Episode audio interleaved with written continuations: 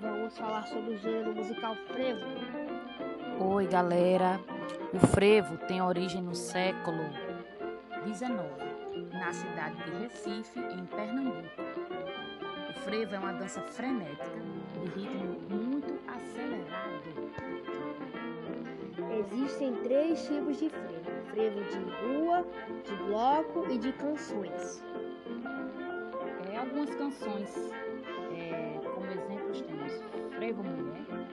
Marcha das Vassourinhas, Roda e Avisa, entre outros. Passo do Frevo. É uma espécie de museu dedicado a uma valorização do frevo.